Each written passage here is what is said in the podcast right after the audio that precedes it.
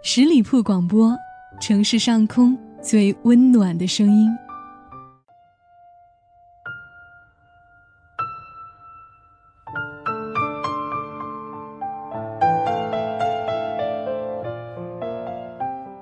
夜夜相伴，温暖如初。亲爱的朋友们，欢迎你收听今天的听夜风，我是十里铺电台的主播叶风。喜欢节目的朋友可以关注十里铺广播的公众微信号，在微信公众号搜索“十里铺广播”就可以了。也欢迎你加入我们十里铺电台听友 QQ 群幺六零零五零三二三，也可以加入叶枫的个人微信叶枫拼的小写一九八五一三一四。今天的节目，叶枫又会和大家分享一篇什么样的故事呢？这个故事的名字叫《打败我们的不是距离，是差距》，作者是老丑。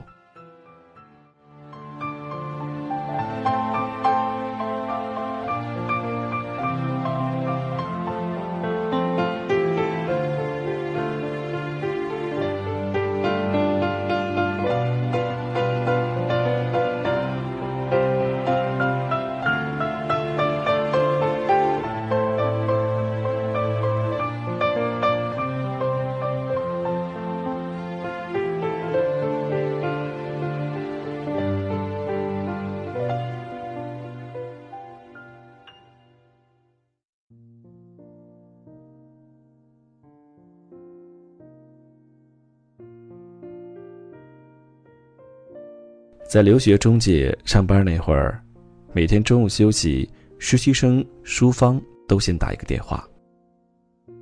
通话时间不长，最长的也不过三五分钟，通话内容不多，反正我听到的除了嗯嗯呀呀，就是寒暄和问候。问他打给谁，对方在哪儿，哪儿的人，他都只浅浅一笑，一句不说。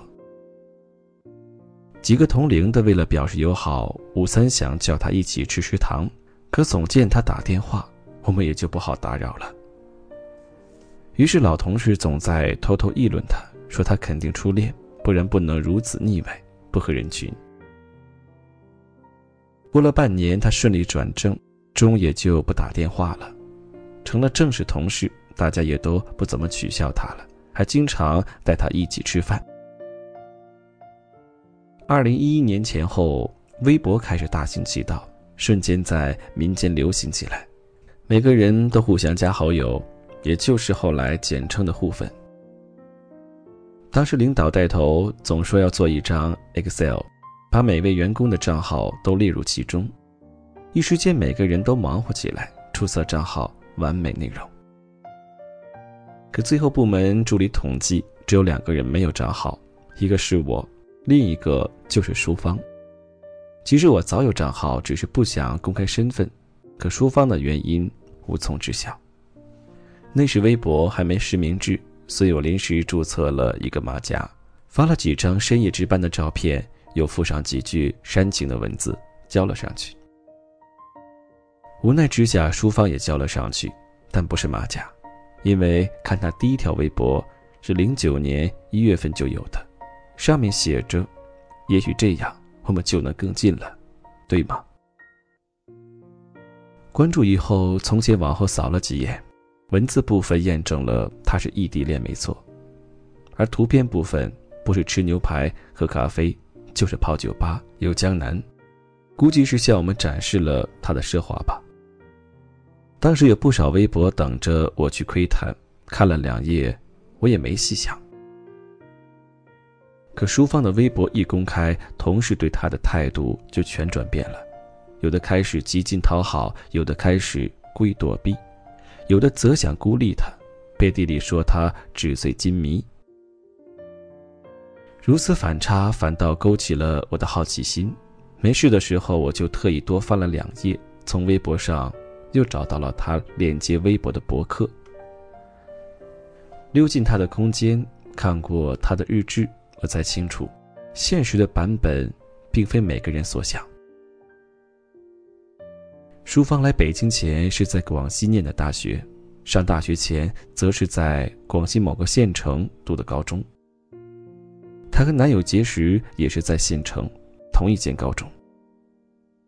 和男友早恋，她没敢告诉家里，两个人只是约好等高考的时候报考同一所大学，至少也要在同一个城市。老天不支持早恋，这是他日志里的原话。结果那年第一志愿两人分都不够，他家没钱，就只好随了第二志愿，一所二流大学，离家不远。男生家里富裕，最终花钱找关系上了预科，虽然还要再读一年，但毕竟还是一流大学，地处上海一线城市。十天半月，两人关系还好，时间久了，问题就出现了。电话这边是淑芳每次都要讨论的吃穿住行，电话那边则是男友提起的花天酒地，什么泡酒吧开 party，什么玩微博觅驴友，什么买单反搞街拍，种种新名词，他都搞不懂。电话这边他想谈论婚礼婚纱，电话那边他却经常讨论别人的妹子，膜拜自己的传奇师兄一年之内换了三次女友。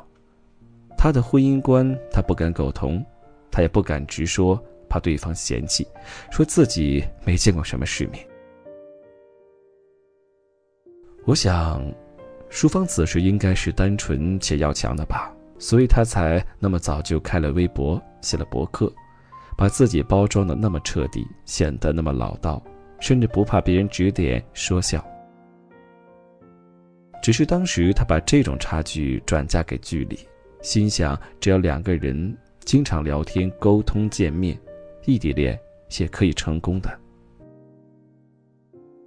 于是他开始拼命攒钱，为了能买张往返上海的火车票，为了买上名牌，使自己在人群之中不那么扎眼，为了不再接受施舍，喝酒、唱 K、旅游时可以偶尔抢先一步付钱。食堂里五毛钱两个的馒头，三毛钱一两的咸菜，他一周要吃满七天，实在攒不够，他甚至会骗家里，编各种理由说自己要买考研资料，花钱考驾照。他说他开始痛恨贫穷，可越是这样，他越要假装不在乎，至少不让对方觉得自己是为了钱财才跟他交往的。咬着牙，大学三年，淑芳总算挺过去了。大四开学，正准备给男友打电话，好好跟他商量下毕业后的工作去向，定居何方。某天，男友却赶在她前面打了电话，直接通知她，他已经准备去美国留学了，申请一部分奖学金，剩下的钱家里出。淑芳问他，他出国了自己怎么办？他随口一句，说：“那就让他也跟着一起。让我出国，怎么出去？谁来出钱？”淑芳又气又怒，本想一连串回他几句，但话刚到嘴边，他觉得说自己没钱，对方一定会更瞧不起自己。好吧，我再想想办法。平静的说完这句，他挂下电话，蒙着枕头就哭了。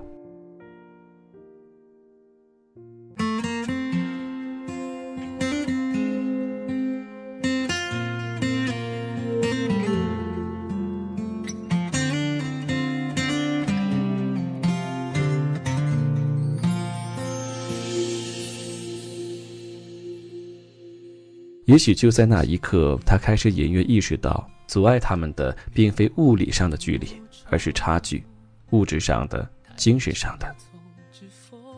原本一个县城出身的两个人，因为家境不同，走出家门以后，各自的生活差距越来越大，一个江城海归，一个继续土鳖。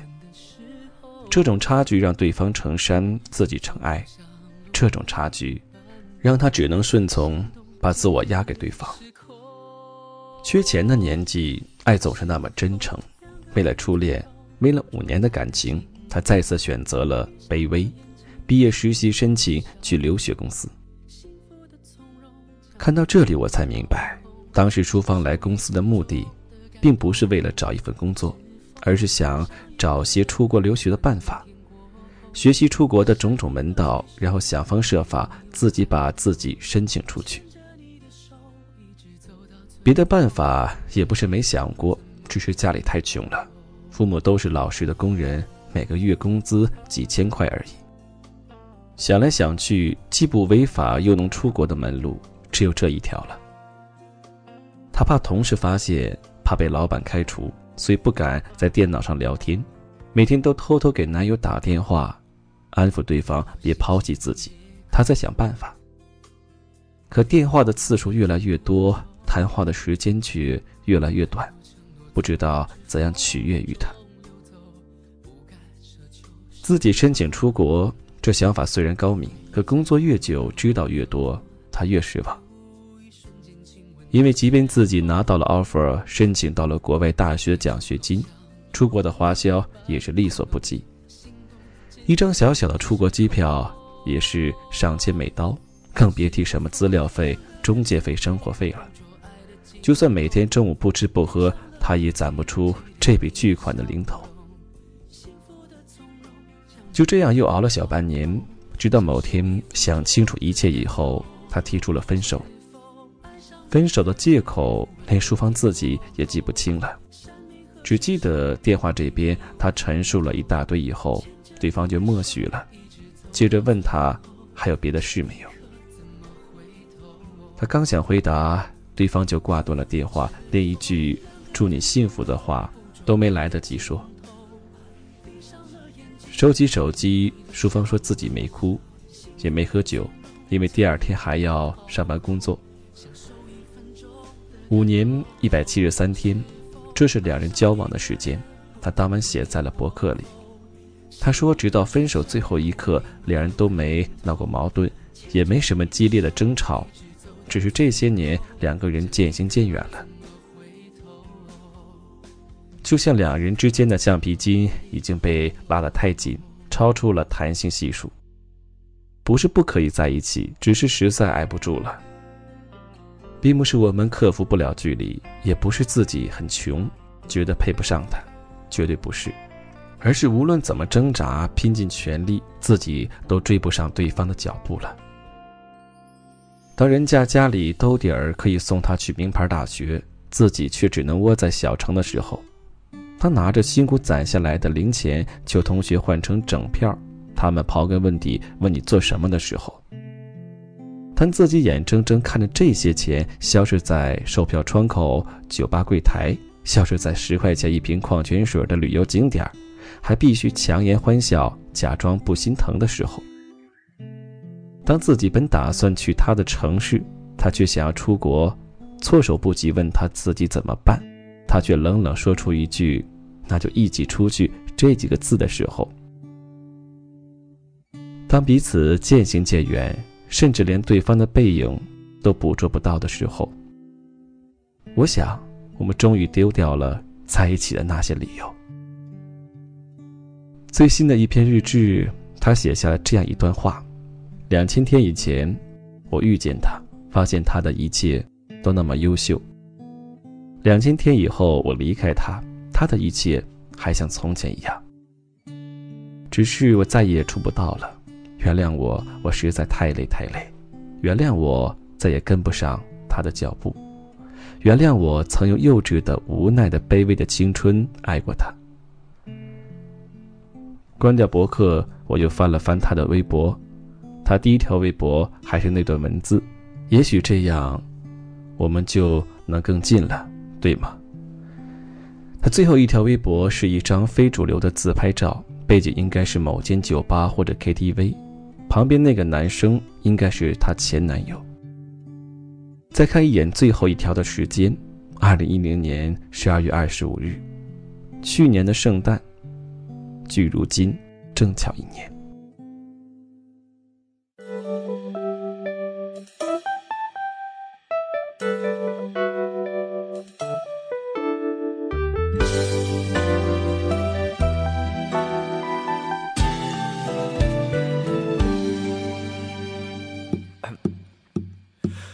各位听友，听完这个故事之后，你有什么想说的话，或者什么样的感慨，可以在评论下方给我留言。那今天的节目就到这里，我是叶枫。喜欢节目的朋友可以加入叶枫的个人微信：叶枫拼音小写一九八五一三一四。那你在生活当中有什么样的情感问题，或者是困惑，以及其他的各种的烦恼，都可以向我倾诉。好了，让我们下期节目再见。有一年寒冷的冬季，我到外地去看你，我们穿着厚厚的大衣，走在冰天雪地。那天的太阳落得太早，那天黑夜来得太急，我在夜里凝视着你的眼睛，明天又要分离。最后我们没有在一起，没有在一起。好在我们已反复练习，习惯了分离。抱歉许下的诺言，随着年华老去。但宝贝，请你好好的，不要为此哭泣。最后我们没有在一起，没有在一起。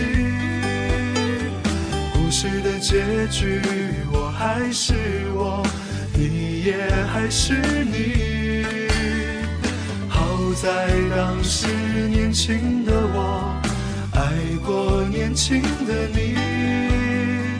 也许某天当回忆涌起，但我们已不再年轻。